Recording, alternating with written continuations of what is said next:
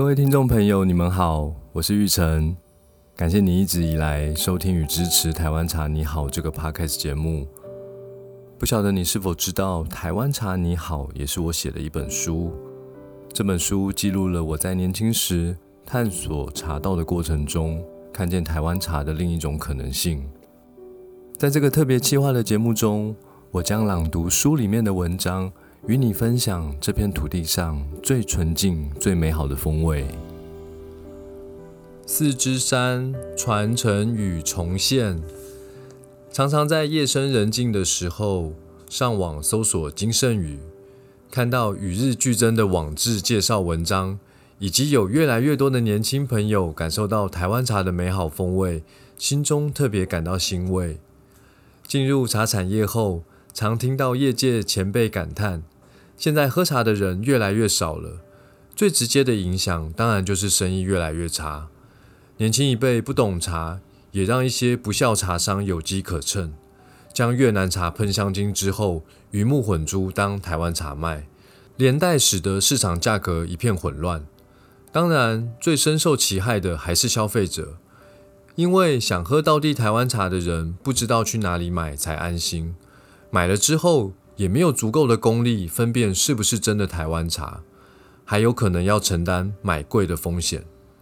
还有很多的饮茶者，不管是自己买茶叶冲泡，还是喝手摇茶，以为喝的都是台湾茶，却不知道其实喝的都是喷了香精的越南茶。长期饮用对于健康的伤害非常大。据二零一八年的农业统计年报资料显示。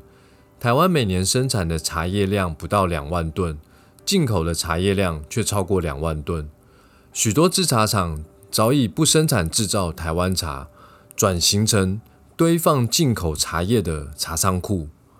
茶叶只经过简单的分级、调味、分装，就负责供应台湾绝大部分的茶叶需求。高级的进口茶当台湾茶叶贩售。等级差的进口茶就成为饮料茶的原料。由于价格低廉，颇具竞争优势，打击原来茶产业中的乖乖牌。这些乖乖牌固守台湾茶的原有精神和优良传统。有许多茶产业的第二代、第三代，为了让家里的产业能够突破困境，设计新颖时尚的包装，赋予台湾茶新风貌，期待能够吸引年轻族群的目光。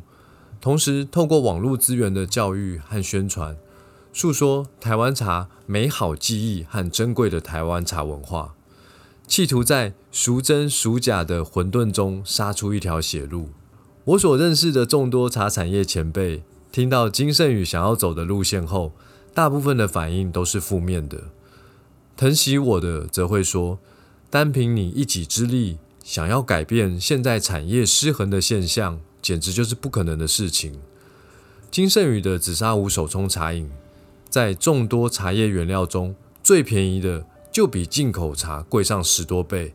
每一杯还要手工现泡，成本这么高，就必须卖的比其他市售茶饮贵。光是售价，消费者的购买意愿就大打折扣。再者，大部分的人又分辨不出茶的好坏，辛辛苦苦泡的一杯好茶。消费者既不见得懂得欣赏，反而还会嫌贵，这么吃力不讨好的事情，还是放弃吧。前辈给的意见不全然是错的，这些年来一路走得跌跌撞撞，但是在我的内心深处，更希望能够将前辈亲手做的好茶，一杯杯泡给大家喝，并且设法将前辈身上的茶叶专业知识、制茶技艺完整的保存。虽然不是一条容易的路，也不知道未来是否会成功，但至少这一条将传统传承与重现的路是必须有人要走的。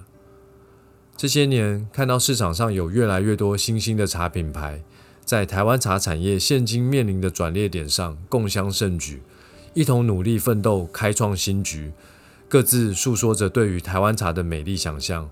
其实金圣宇走的一点都不孤单。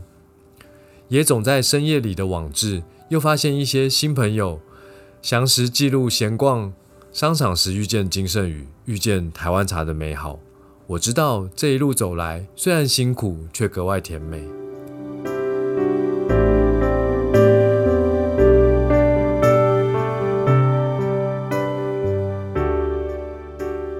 谢谢你的收听如果喜欢我的节目欢迎订阅并给我五星评价。